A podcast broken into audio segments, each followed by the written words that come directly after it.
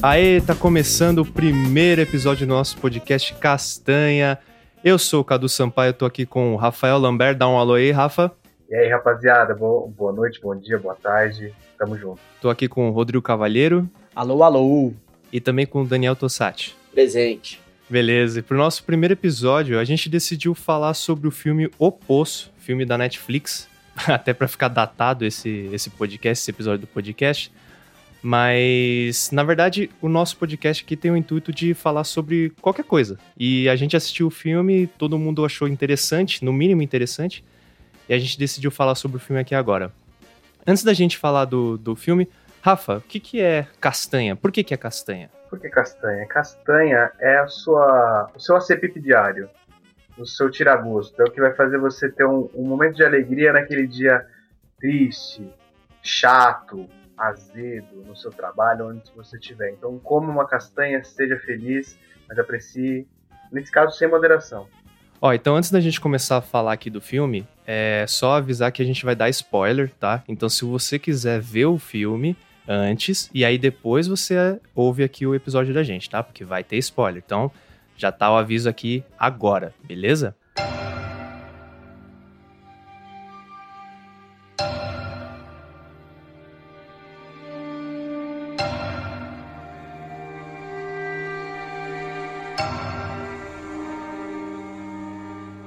Daniel, traz a sinopse do filme pra gente aí. Então, basicamente, o filme fala de uma prisão vertical é, que tem muitos andares. É um, tem um buraco profundo que você não consegue ver o fim dele. E cada andar vive duas pessoas nele. E a cada mês as pessoas vão mudando de andar aleatoriamente, assim. É, tem uma coisa também que é importante que nessa prisão aí tem uma plataforma que desce com uma comida, acho que é uma vez por dia, se eu não me engano, e fica uns dois minutinhos em cada andar. Beleza, então. É, vamos começar falando. Eu acho que tudo, todos vocês concordam que o filme ele é extremamente metafórico, né? Você consegue aplicar.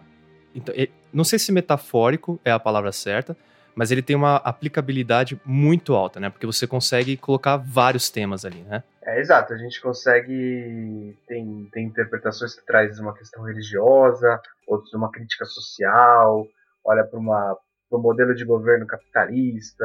Dá para você chegar em várias interpretações diferentes é, no meio do, da dinâmica que é muito simples, mas, mas ao mesmo tempo é, é diferente do que a gente tem, dessa questão do, do, alimento, da convivência, de ser uma prisão e ao mesmo tempo ter pessoas tão espontaneamente lá. É, eu acho que é muito interessante. A gente consegue fazer uma analogia, um paralelo com muita coisa da nossa sociedade, independente do, da sua crença. Então. É, então. É, vamos, vamos começar do começo. A gente, logo de cara, a gente meio que acompanha o personagem Goreng, né? Que é o personagem principal. E ele faz o papel do orelha ali, né? Que é o cara que. Ele, ele assim como a gente, ele, ele não conhece nada daquele mundo. Então ele chega na cela dele, que até então a gente não sabe muito bem se é uma cela, se é um quarto, né? A gente a gente cria aquelas a gente para mim pelo menos foi muito claro que era uma cela, né? Porque ela não tem móveis, ela não tem nada, ela tem uma cama, um espelho, uma pia, né? E a cama do, do, do companheiro de cela ali. E, é tudo cinza, né? A, a, direção de arte do filme é bem ela é um, quase monocromática, né? Ela é uma coisa, um cinza só ali, e, e, o que vai diferenciar um pouco é o uniforme do, dos caras ali, que é um, um marrom, uma cor bem pastel ali. E aí ele chega, ele conhece um, um o, o, companheiro de cela ali, que é o Trimagazi, acho que é o nome dele. Os nomes são bem complicados nesse filme. É isso aí. É, bem bastante. E e aí ele começa a fazer as perguntas ali pro cara e o cara vai falando aos poucos como que é esse sistema é, que é ali, que, que eles vivem ali e tal. O mais curioso para mim de tudo isso é que assim, se é uma prisão e logo isso o filme ele vai mostrando, por que que ele decidiu ir para lá?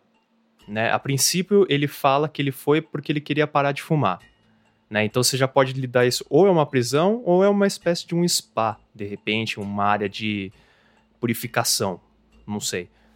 Mas o, o companheiro de cela dele já tem um motivo completamente diferente e o cara conta toda a história dele. Ele assassinou um cara, né? Ele acabou matando um cara. E. E aí você fala assim: bom, como que um lugar de purificação é ao mesmo tempo uma prisão, sabe? Um tá por um motivo, outro tá por outro. Então, esse conceito já, eu já achei muito interessante. É, eu, bom, eu vou adiantar que eu gostei do filme. Eu não achei incrível, como muita gente achou, e é o filme é, revolucionário. Eu não achei isso, achei um bom filme. Achei uma, é, eu acho que ele faz o, o melhor papel que ele faz ali para mim é justamente dar essas várias possibilidades de interpretação. Isso foi o que eu mais gostei do filme. Mas aí, aí eu queria perguntar já para vocês, uh, essa primeira impressão para mim foi meio dúbia e meio confusa, sabe? É uma cela, não é? Ele tá indo por, por qual motivo, sabe? O que, que vocês tiveram nesse primeiro impacto do filme? Assim? O que, que falou isso para vocês? Eu senti, num geral, que ele tem um, uma pegada meio de conto, assim, sabe? Ele não explica muito o universo ao redor. Ele, tipo, vai entrando ali, meio sem ter uma história por trás, como se fosse uma distopia. E as coisas vão acontecendo ali, sem muitos motivos e razões ali. Tipo, não te dá essa possibilidade, né? Então, para mim, isso lembrou bastante, tipo, contos e, e, e sei lá, de, de Chapeuzinho Vermelho, essas coisas que você eles te passam ali o que está acontecendo, mas não te falam o a fundo, né? É, eu acho que eu, talvez eu não tenha me expressado direito, mas o que que o poço em si significou para vocês nesse primeiro momento? Porque quando, quando eu tinha a minha pré-concepção do filme, para mim era assim, é uma prisão. E acabou. Sabe? Eu não tinha mais nada na minha mente a não ser que fosse uma prisão. E aí lá dentro, o que vai acontecer lá dentro, aí eu vou aplicar para qualquer metáfora que eu quiser. Mas quando ele se voluntaria para ir para lá, Aí rola uma porrada assim, fala assim, hum, peraí, o que, que é isso, sabe? Então, o que que, enquanto lugar, o que que isso é, representou para vocês? Sem contar aquela cena logo do começo do, do, do da cozinha impecável, enfim. Né? Ah, eu acho que é, para mim foi uma experiência social de cara, assim. Eu, o poço, quando ouvi a questão do poço, eu falei, ah, é, eu concordo com o Daniel, não, como não tem muita história, como se fosse o cubo, assim, meio que eles te jogam lá sem explicar porquê era alguma coisa de, de uma experiência social que o cara, que as pessoas se dispunham a participar. Ponto. Então, sem muita, sem muita explicação, sem muito porquê, e foi. Aí sim, quando eu conheço o Trimagazi, que eu percebo, ah, tem situações diferentes. Tem prisão, tem alguém que está lá, que nem o Goren, para uma experiência social, para ganhar um diploma. Tem várias nuances, assim eu, falando que nem eu é, me antecipando também, eu gostei do filme, mas eu achei meio raso um pouco, assim, porque talvez seja, seja o objetivo de você não dar um porquê, não ter, nada, não ter nenhum porquê, nem nada, ser tipo uma fotografia na, na, na, parede, assim, é isso que acontece. E eu achei os personagens também muito de cara dualístico, assim, é, o cara o herói e, e o cara que é 100% ruim. Lógico que depois ele faz uma, ele tem uma nuance, mas no começo eu achei meio. meio é, não sei. Eu acho que pouco profundo a construção dos personagens, de certa forma. Talvez seja essa a intenção. Mas eu, eu acho que faltou um pouco mais de profundidade. Mas o filme em geral é diferente e é legal, eu gostei também. É, mas eu acho que é isso talvez a intenção dele, por ser uma coisa meio conto, os personagens são meio estereotipados, né? Tipo, o Trimagaz é meio que é, o, o guia, né, do, do filme ali, né, ele vai te falando o que, que é cada coisa e, e ele meio que tá, tá já com a realidade, ele aceita a realidade e tudo para ele é óbvio. É, e a outra Magazi, outra Magazi não, Goren chegou agora, então ele parece que traz coisas de um outro mundo, né? Tipo, parece que a, a, a prisão ali é um, uma mini sociedade ali que tem um, as regras delas e como o Goreng entra agora, é, tudo é novo para ele, ele vai se assimilando, né, com as coisas, né. uma coisa que, assim, o Rafa comentou até do, do diploma, né? Isso também é, é, é, é difícil você aplicar isso, porque que... Tanto é que o Trimagazi mesmo, ele fala, né? Olha, mas você vai ganhar um diploma, eu vou ficar aqui o dobro de tempo que você, então eles têm que me dar dois, entende? Então, não faz muito sentido se você pensar em um diploma mesmo. E aí, mas se você, sei lá, pensar que é, fazer um paralelo disso a qualquer, ah, sei lá, se eu tô trabalhando 10 horas e eu ganho X de dinheiro, então se eu tô trabalhando 20 horas eu tenho que ganhar o dobro. Não sei, aí você faz o paralelo que você quiser. Mas o filme ele deixa várias coisinhas abertas assim. Eu concordo com o Rafa quando ele fala que é meio raso. A princípio, é, o meu primeiro pensamento foi, putz, sabe quando banda adolescente tenta fazer música de protesto? E aí fica muito óbvio o que eles estão falando, sabe? Você fala assim, puta, cara, não é assim, sabe? Deixa quem, quem tem mais maturidade fazer. Eu, a princípio, eu, pense, eu tive essa concepção. Falei, putz, cara, tá muito óbvio, sabe? Que é uma. É um esquema, um esquema de sociedade falho e não sei o que, não sei o que lá. Mas aos poucos eu fui mudando um pouco, eu vi que ali abre margem para várias interpretações. Agora, eu não concordo muito que os personagens são unilaterais, assim, eu acho que eles acabam desenvolvendo mais. Talvez. Eu, não, eu acho que o objetivo, como o Rafa falou, não, não é se aprofundar tanto, mas acho que eles não são, sabe, tipo, ah, o bem e o mal, sabe? Eu acho que o Goren talvez seja o, a, a, curva fora, é, né? O ponto fora da curva aí. Mas aí também abre aquele outro paralelo se você for, for fazer isso uma metáfora religiosa. Então ele tem que ser o cara, o, o bem, enfim. A gente vai entrar nesse, nesse mérito daqui a pouco. Mas uma das coisas também que, que, que chama atenção no filme é eles pedem para cada um levar um único objeto. Né? Então, quando você vai entrar no poço, você tem que preencher uma ficha lá, né? Pelo menos é o que o Goren fez. A gente não sabe como o Trimagazi foi, a gente não sabe como os outros personagens foram para lá, mas a gente imagina que todos tenham feito daquela maneira e eles têm que levar um único objeto. E aí o Goren usa. Uh, ele leva o livro, que é o Don Quixote, né?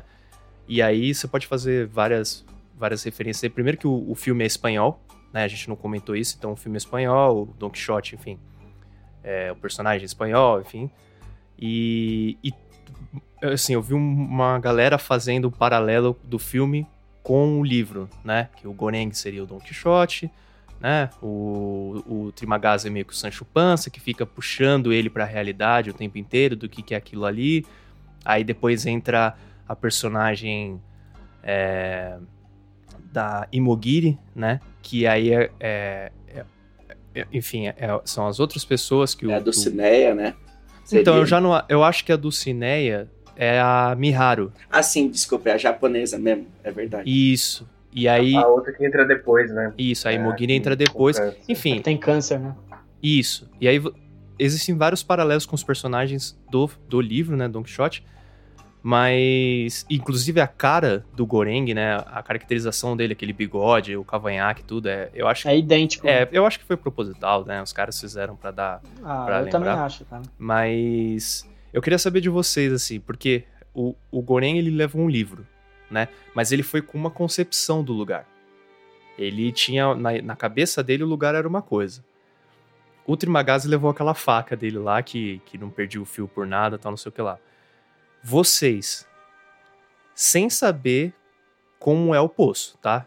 Como se a gente fosse o Goreng. A gente tá chegando lá achando que é um lugar de, de um retiro. O que, que vocês levariam? Pode ser qualquer coisa. É qualquer coisa. A mulher levou um cachorro, ele, ela fala, pode ser qualquer coisa. Porra, pergunta difícil, hein? Mas eu acho que eu levaria o celular, cara. Não tem sinal, amigão, não tem sinal. Então, o celular acabaria o sinal é. e a bateria, né? Foi uma escolha é. pior que o livro, hein? Puta merda. Puta, cara, eu acho que se eu fosse que nem ele, eu, ele achando que era uma. Eu acho que assim, ele sabia que era uma experiência diferente, não era colônia de férias, que ele ia lá ficar meditando e tal.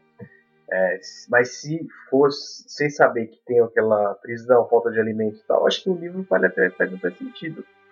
Porque é para passar o tempo, no fim ele pensou em passar o tempo. Se eu, como o Trimagaz entrou por, por ter cometido um crime, eu também, se fosse ele, levaria uma arma.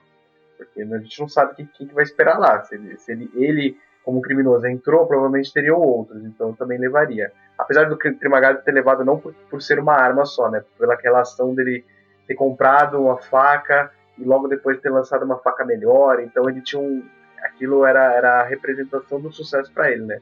Ter uma fa melhor faca de todas e tal. Mas acho que sim, com a visão do Goren, eu, eu levaria um livro também. Putz, eu acho que eu ia levar um. Pensando nisso, que, tipo, você escassa as coisas acabar. Você não sabe quanto tempo você vai ficar. Apesar que o Goren você ia ficar seis meses, né? Mas. Isso, é, ele ia ficar. Um... É. Acho que seis meses, isso. É. Pois, eu acho que um caderno mais em branco e com lápis, sei lá, borracha para anotar, para desenhar, para acho que dá uma boa distração assim para você fazer as suas anotações de pensamento e tal. É, boa escolha, cara, boa escolha. Eu, eu acho que eu levaria eu levaria um violão talvez, pensando também nesse nesse esquema de tipo passar o tempo, tal, né? E assim, é uma distração ali para você. Agora, se eu soubesse, né, como é que era o esquema, aí eu acho que eu, eu teria ido no mesmo esquema do, do Trimagaz, assim, eu teria levado uma faca, alguma coisa que eu pudesse me defender lá, tipo, sei lá, uma espada. Tocar a discografia do Legião Urbana, fazer a pessoa se matar ao lado. Isso, provavelmente eu me defenderia muito mais do que com uma, com uma arma. Celso, eu ia me jogar lá alguém levasse embora até o que eu não tinha. Quem me dera ao menos uma vez esquecer que acreditei que era por brincadeira. Se cortava sempre um pano de chão nobre, pura seda. Quem me dera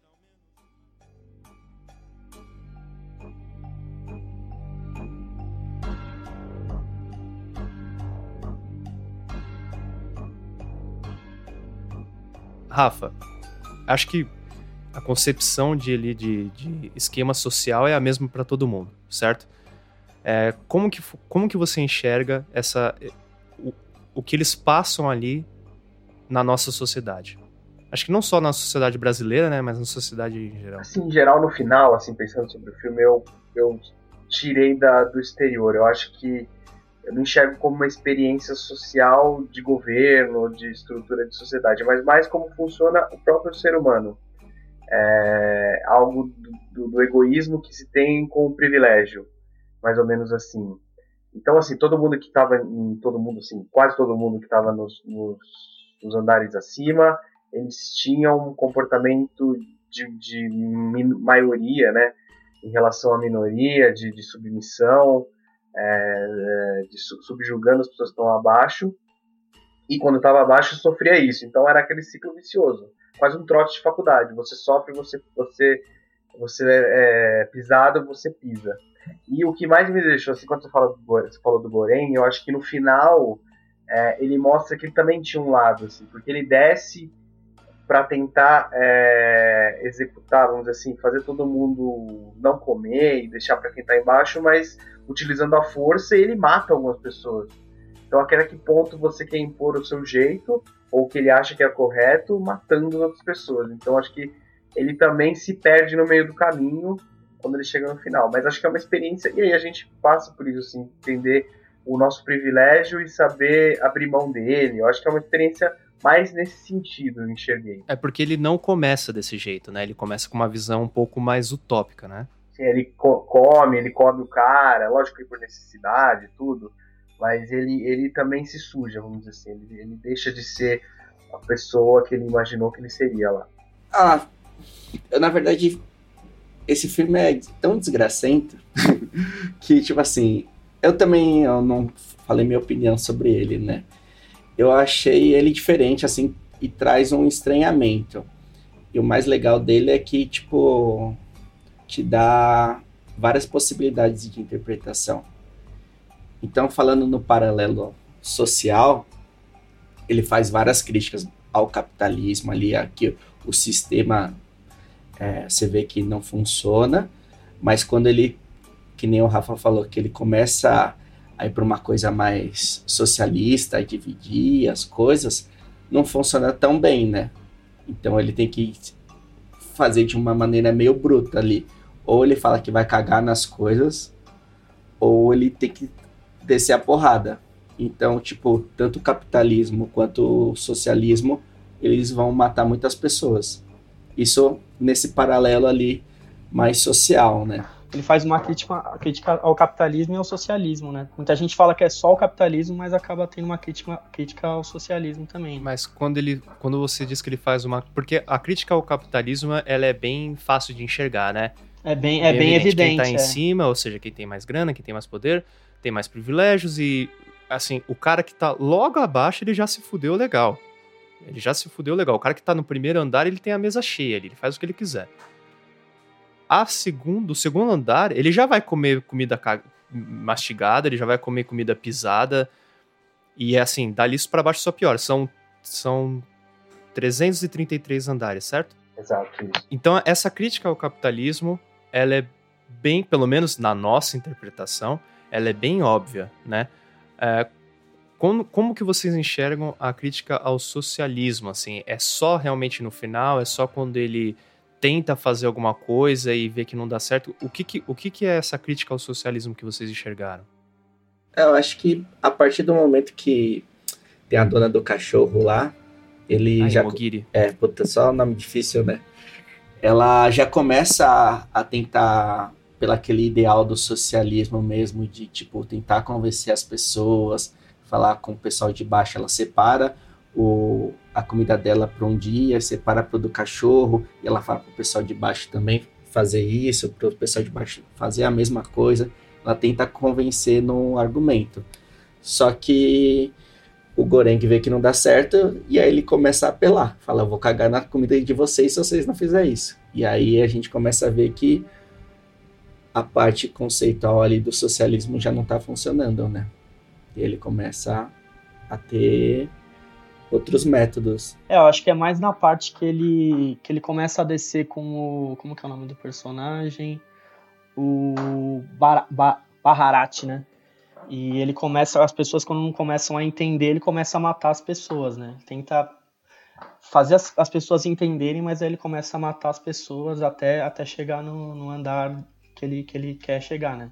É, na verdade, o, o Baharat até, ele, é, ele toma muito mais essa postura agressiva do que o, do que o Goreng, né? O, porque quando eles estão descendo, isso já é bem pro final do filme, né? Mas quando eles estão descendo na, na plataforma, que a, a ideia é dividir aquela comida igualmente entre eles e quando mas ainda mantendo um prato, né? Aí a gente já vai chegar nesse ponto. É, o Baharat, ele tá sangue nos olhos, né? O cara tá loucaço, cara, gritando pra caramba, espantando os caras. O Goreng, ele ainda tá meio na manha. É, mas Eu aí acho- depois ele começa a meio que a É, perder... eu acho que ele se solta quando vem um cara pra cima dele e aí ele, ele bate no cara, enfim, e mata a pessoa. Ah, mas eu acho que é, é- o que vocês estão querendo dizer então é que o ideal socialista não, não funciona. É isso que assim, o que, ele, o, que o filme mostra é que o, esse ideal socialista, ele na prática ele é uma utopia. É isso? Eu acho que ele, ele olha como foi isso, né? Na verdade, ele fala que eu acho que é uma analogia do que aconteceu com o socialismo em regra até hoje. Foi a banho de sangue, você é, uma revolução socialista na época lá da União Soviética e do até do Guevara para chegar a Cuba e tudo, teve um banho de sangue. Então você impõe o seu modelo de negócio com a justificativa de trazer liberdade e igualdade a todos. Acho que é meio que uma analogia ao que aconteceu de fato, não ao modelo em si socialista. Até por isso que eu acho que é pouco raso, assim, ele fica aquela coisa do que é o capitalismo, o socialismo, meio, meio sem aprofundar. Mas eu acho que a crítica é essa. É, tem algumas as coisas interessantes que a gente vai passando, é, eu estava lendo, por exemplo, dessa, da, da, da, da oriental Mi- Mirara, né, Mihara, ela, uma, uma das críticas, ela representa o, o, imigrante, o que eles falam lá, que ela representa o que apanha o imigrante. E a própria menina que, que, que tem câncer e a que tentou de alguma forma acabar com isso, com a peste de ser boa, ela também é muito preconceituosa com ela. Aquela oriental que queria ser a Marilyn Monroe é, oriental, e não sei o quê. Então mostra também que é, acho que o dela é uma figura muito específica de preconceito contra o imigrante. Então o, o filme tem essa, essa, esse enredo total, mas ele tem pontinhos de, de, de, de concepções diferentes, assim, como essa do imigrante, como do Trimagazzi, que representa o sistema, já, já o status quo, né? Então a gente consegue ver, isso que é interessante também. Eu não sei se vocês viram o significado de Miharu, é fazer alguém enxergar, guardar e vigiar, que tem muito a ver com, com a personagem, né? Que ela guarda e vigia para para levar para chegar para a filha dela. Né? Essa personagem para mim ela é a mais complexa. Assim, eu acho que todos os outros eles são bem fáceis de você entender ali, pelo menos a motivação deles. Mas a dela, cara, é porque primeiro que ela não fala, né? Então você não, ela não tudo que a gente sabe dela é o que os outros personagens estão falando sobre ela. Então, a Emogiri fala disso, né? Que ela era uma atriz, queria ser a Marilyn Monroe asiática tal, e que não tem filho nenhum, que ela tá ali, é a invenção da cabeça dela. O, o Trimagazi fala que ela, ela desce para matar a galera geral, ela, ela vai procurar o filho, de, o filho dela, mas ela mata geral, tal, não sei o que lá. E o Goreng, ele meio que se apaixona por ela, né? Ele é o único cara que, pelo menos, é o único personagem ali que mostra uma empatia por ela, é o único que tem um cuidado com ela, que tem uma preocupação. E não, tem uma cena que ele tá delirando, né? Eu não acredito que aquilo aconteceu mesmo, mas eles estão transando. E então ele idealiza ela de uma forma ah, muito diferente, eu acho, do que ela realmente é ali. Então essa personagem para mim foi a mais enigmática, assim, de tentar entender o que, que é aquilo. Enquanto paralelo com esse esquema sociedade sabe? Ou, ou capitalismo, ou forma de governo, né? Ela ficou meio diferente, assim, para mim. E essa visão que o Rafa falou do, do imigrante cabe legal, assim, é, faz todo sentido. É, uma, só para deixar claro, assim, como é que funciona o filme. Então, quando eles entram no poço, né? É, assim como eles escolhem é, algum objeto para levar com eles, cada um deles escolhe um prato de comida, que eles falam qual é o seu prato favorito, certo? Na teoria, teria comida para todo mundo, porque se você comeu só o teu prato, todo mundo vai, vai comer uh, naquele dia. Uh, o que acontece é que eles enchem uma mesa, a gente acha que são com todos esses pratos, a gente não sabe se tem todos os pratos ali, mas a gente imagina que sim, né? E ela vai descendo desde o primeiro andar até o trigésimo... Trigésimo...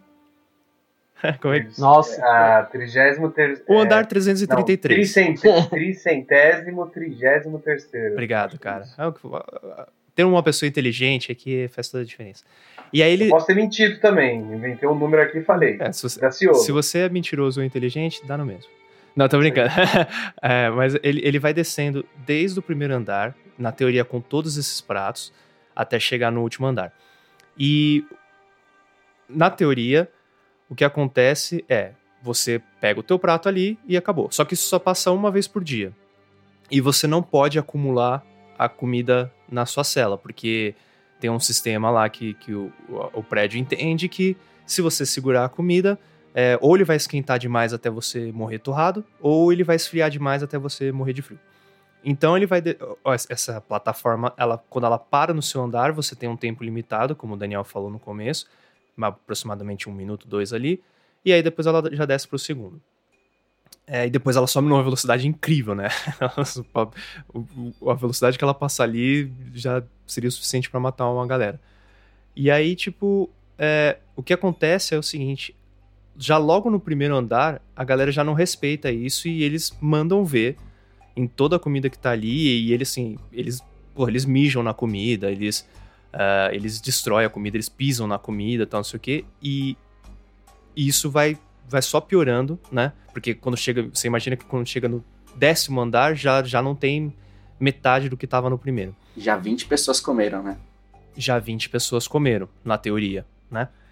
E e aí eles, o, o Goren começa a, a, ver essa realidade do que é estar em diferentes níveis do poço. Uma coisa que, que mexeu, assim, que, que, que me deixou também pensativo é: ok, o paralelo de sociedade, quem está em cima e quem está embaixo. Mas enquanto a questão da aleatoriedade de andares. Porque o que acontece no filme é o seguinte: você fica um tempo no andar, e depois que passa, acho que se não me engano, um mês, você eles te botam para dormir e você acorda em outro andar. E aí esse outro andar é completamente randômico. Você não sabe onde vai ser. Você não, não é, não é gradativo, é, não tem uma ordem nenhuma. Então você pode acordar no 13 terceiro, você pode acordar no primeiro, você pode acordar no, sei lá, no último. Então, é, quando a gente faz um paralelo com sociedade, isso não faz muito sentido para mim, porque a gente não tem muito essa, essa mudança de classe social, né? A, a galera se você é, é, miserável, se você é pobre, dificilmente você vai sair da, da faixa pobre, no máximo se você vai entrar na classe média baixa.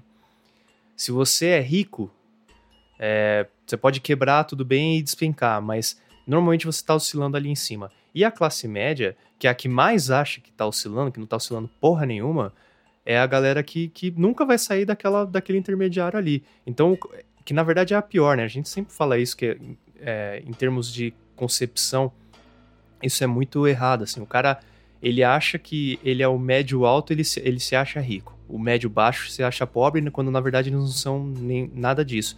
Que é esse paralelo eu consigo ver no filme. Se o cara ele, ele tá no quadragésimo andar e depois ele vai pro trigésimo, ele já acha que ele tá muito melhor. Até pode estar ali no filme, mas, mas não tem essa, essa real é, mudança, né? É, então isso ficou confuso para mim. Eu queria saber o que, que vocês entendem dessa. Pensando que isso é um paralelo com o que a gente tem de sociedade essa aleatoriedade mês a mês é simplesmente para a gente enxergar como é que o negócio funciona? É, ou realmente aquilo faz parte de um sistema de sociedade? Na verdade, quando começa a entrar nessa ponta é que começa a dar uma pulguinha atrás da orelha, né? Porque, tipo, aí você já começa a ver, tipo, não tem meritocracia, não tem nada, né? Tipo, para para ter um para classificar as pessoas é, é simplesmente aleatório. E aí é, eu comecei, na verdade, a fazer uns paralelos a outras coisas, né? A não a ficar mais limitando a, tipo, ao social mesmo, ao capitalismo e por aí. E aí, como a gente falou, o filme dá abertura para várias coisas e aí comecei a ver uns sinais muito mais, tipo, religiosos mesmo, né? É, disso, né? De, tipo é, de você ter mais empatia com as pessoas, né? Porque às vezes você pode estar tá, é, numa posição hoje e amanhã você pode estar tá em outra, né? É... é... isso não é bem religioso, né? Isso ainda é, é, é uma questão é, social, né? Social, que... total, né? É, mas social, assim, pessoa, não envolvendo o sistema É, social, não é um né? sistema, sim, não é uma sociedade, né? Não, não é uma forma de governo, é uma sociedade... Isso. É, eu concordo com o Dani, eu acho que. Posso chamar de Dani? Pode. eu concordo com ele, eu acho que é. Eu acho que nesse momento foi claro para mim que não era uma experiência de, de, governo, nada, era muito pessoal. Então, assim, mostra aquilo que acontece muito com a gente. Quando você é privilegiado de, algum, de alguma coisa, você costuma ignorar quem não é e querer manter o seu privilégio, mesmo que seja uma coisa super banal como, como um, quadragésimo posição, uma posição que você come comida mastigada, cuspida e tal. Então, é como o, o ser humano se comporta quando está em uma posição de privilégio em determinadas situações. É, eu acho que é mais em relação a isso, assim, e, e, como a gente consegue ver vários paralelos na nossa vida. Pessoas que tiveram uma classe, que nasceram numa classe mais baixa, que tem uma ascensão, não todos, mas algumas pessoas que tiveram uma ascensão costumam olhar e falar: ah, eu cheguei aqui pelo meu mérito, eu acho que não, não, não deve, as pessoas de baixo não tem que ter nenhum tipo de, de assistencialismo, alguma coisa. Esse discurso de se eu cheguei, todo mundo pode chegar. No filme é, é totalmente aleatório. Como no, no mundo também pode ser uma, uma tacada de sorte, alguma coisa assim, mas a falta de empatia em relação a quem está abaixo e a sensação de, de, ser muito privilegiado e querer manter aquele status quando na verdade você não tem nada. É, não a gente não desmerecendo quem se esforça para ter para conseguir o que quer, não é isso. Mas é o que a gente está falando aqui. Se o cara ele nasceu numa família de classe média e aí ele está se esforçando para entrar no, na faculdade X porque ele quer ter um emprego Y. Ele pode até ter um pequeno salto do que ele saiu ali. Mas é, dificilmente ele vai entrar para classe rica, né? Normalmente isso vai acontecer se ele for filho já da classe rica, se ele já nascer ali naquele ambiente, né? Se ele que é a questão de meritocracia, né? Que, enfim, aí já é uma outra discussão que a gente vai ter aqui. Mas. Só um, o, tem um estudo no Brasil que fala que no Brasil as famílias demoram nove gerações para conseguir mudar de classe. Então, para conseguir ter algum tipo de ascensão, se tudo der certo. Nove gerações. Provavelmente a gente não, não chegou ainda. É, chegou, mas há muito tempo. Então, assim, é isso que o Cadu falou. A gente. A, a mudança de classe, a muda, o crescimento ele, ele é muito demorado e ele é quase ilusório, assim, a gente nunca vai chegar. Triste. Nossa, é, tá, tá ficando meio triste tá. assim. Ah, mas é, é triste mesmo, se for pensar é a realidade, mas é triste. É, é triste se você enxerga sucesso, dinheiro, então, se você vincula sucesso à condição financeira. Se você olha para o sucesso mais como uma questão de felicidade, de propósito, mas você não nem, nem leva em consideração isso. Mas se você olha para a condição financeira como algo tão relevante.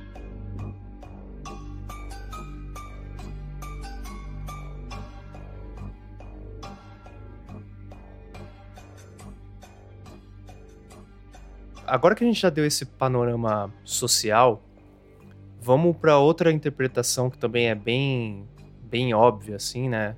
É que vem logo à nossa cara, que é a religiosa, né? É, o filme mesmo, ele ele faz vários várias referências a isso. Ele, ele chama um Goreng de Messias, né? Ele fala que, ah, quem você pensa que é? Você é o Messias, tal, não sei o quê. Uh, então, existe essa interpretação que eles estão ali no umbral, no inferno, chame como você quiser chamar, e eles estão passando por uma aprovação, né? E, e aí, o final do filme né? Uh, meio que, para mim, jogou mais ser uma, um, uma relação com algo religioso. Só pra. Já tinha avisado no começo, vou avisar aqui de novo. Se você já tomou uma pancada de spoiler, a gente vai falar o final agora, então beleza? No final do filme, é, o Baharat e o Goreng, eles decidem uh, tentar dividir a comida igualmente entre todos. Só que em um determinado andar, eles encontram um cara que, eles, que ele fala que é o, o mestre do Baharat, né? Um cara, um cara mais velho, um cara de cadeira de roda, um cara que aparenta ser uma pessoa mais sábia. O sábio ele, do poço. O sábio do poço.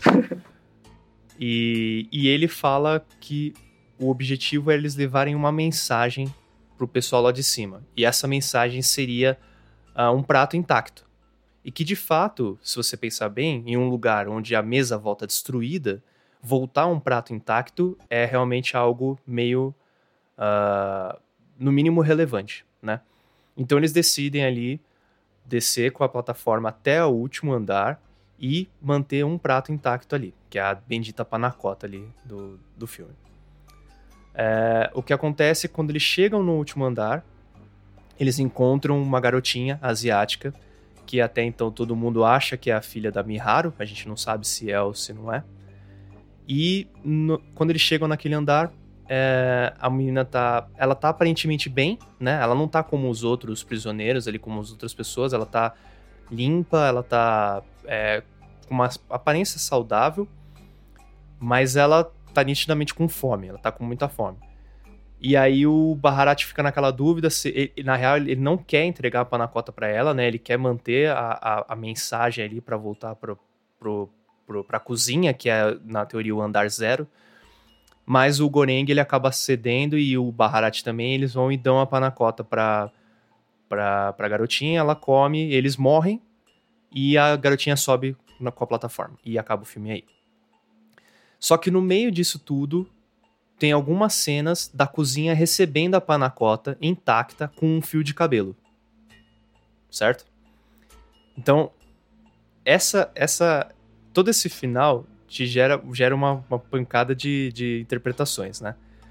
Vamos pensar agora na interpretação religiosa. O que, que vocês enxergaram desse, desse final e de toda essa passagem, até do filme completo? Cara, eu encontrei vários sinais ali. É, se eu não me engano, na parte que ele tem o, o ápice dele de tipo de tentar mudar o sistema ali, que eu acho que é quando a, a, a mulher do cachorrinho, eu nunca lembro o nome dela.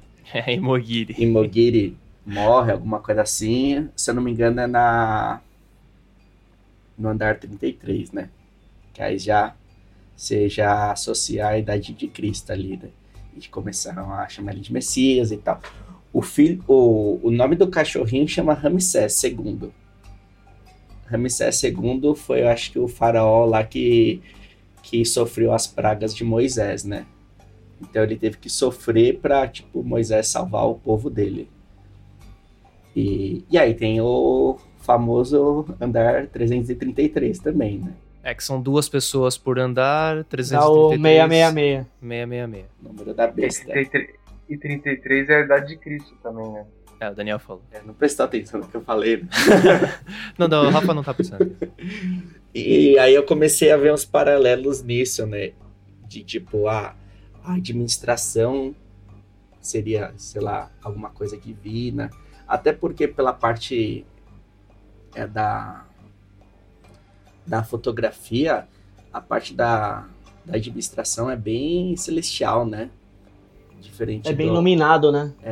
diferente As cores são mais vivas, né? dos outros andares e tal, parece tipo um lugar, um paraíso mesmo ali. Tipo, não tentando relacionar alguma alguma religião, alguma coisa, mas é um algum lugar celestial mesmo, onde que ela- eles é, onde que eles fazem tipo as melhores coisas, a melhor comida com os melhores cozinheiros é, e dão para as pessoas, é tudo do bom para todo mundo de um jeito certinho. Se as pessoas fizessem tudo, ia ter tudo comida para todo mundo, né? E aí começa esses paralelos com a religião. Então, mas aí é, é uma. é, esse, eu, eu concordo com, com o que você fala, mas então essa, essa cozinha na- no seu. No seu entendimento é tipo o Velho Testamento, assim, né? Aquele Deus que, tipo assim, ele é meio. Ele não é misericordioso nem piedoso, né? Ele é tipo, ele tá, ah, eu tô meio indiferente aqui, ó, tô te dando rolê aí. Se você aproveitar, beleza. Se não aproveitar, porque a gente não sabe, assim, na teoria, quando ele pega a panacota lá, o, o inspetor, né, como se fosse um, um maître ali, não sei, o chefe, ele vai vendo de quem é aquele cabelo pra ver se é de um dos cozinheiros dele, então não sei quando poderia ser o cabelo da, mirra, da, da filhinha, né, da, da criança ali, ou do enfim, Goreng, ou né? do Goreng, de qualquer um, que, que não importa. E aí, no final, meio que. É, é, é só uma falhazinha aqui, sabe? Eu, eu acho que a mensagem mesmo não chegou pra eles. Eu, eu tenho um final muito pessimista desse filme, assim, um Sim, é final triste, muito triste. Que não adiantou nada o que eles fizeram. É, aquilo não, não influenciou em nada, sabe? A, a panacota chegou ali, o cara achou que tinha sido alguma coisa interna ali, ele tirou o cabelo e vida que segue. Achou que era um erro técnico, né? É, então, assim, eu, eu não sei se, eu não sei se eu vejo muito aquele lugar como como algo divino no sentido ah, Deus, sabe? Acho que talvez seja algo tipo um plano, talvez é, divino. né? É- é- é- eu não quero usar essa palavra, mas que com certeza aquele lugar é diferente da, do poço, óbvio. Eles mostram de várias formas, né? Eles mostram, inclusive, como você falou, na, na fotografia, ali nas cores, enfim. Mas eu não sei se eu enxergo aquilo muito bem como o céu, sabe? Eu Não É sei. Só que nem você falou, só se Deus for alguém muito com um humor muito peculiar, né? Você. No fundo, assim, ele é o livre-arbítrio também, né? Ele falou, olha, te dou tudo, todas as condições de você ter uma vida ótima, mas você, vocês, do poço, pelo, pela sua escolha, transformaram isso em um, inferno para as pessoas abaixo. Então, mas assim, concordo que a visão lá de cima e o comportamento com o negócio da panacota e tal é um pouco egoísta, é, sem entender o recado. Só se ele- eles quiseram dar uma visão um pouco ácida para Deus e, e o divino. Então, eu fiquei refletindo sobre isso, de tipo, puta, esse daí, né, esse trechinho que ele pega o cabelo, na verdade, é o final, e aí, tipo, mostrou que a mensagem não chegou e eles, tipo, pouco se fuderam ali. Chegou, mas ela não teve o efeito que é, eles esperavam. teve- é, né? não chegou a mensagem que eles queriam passar, né? Que eu quis dizer.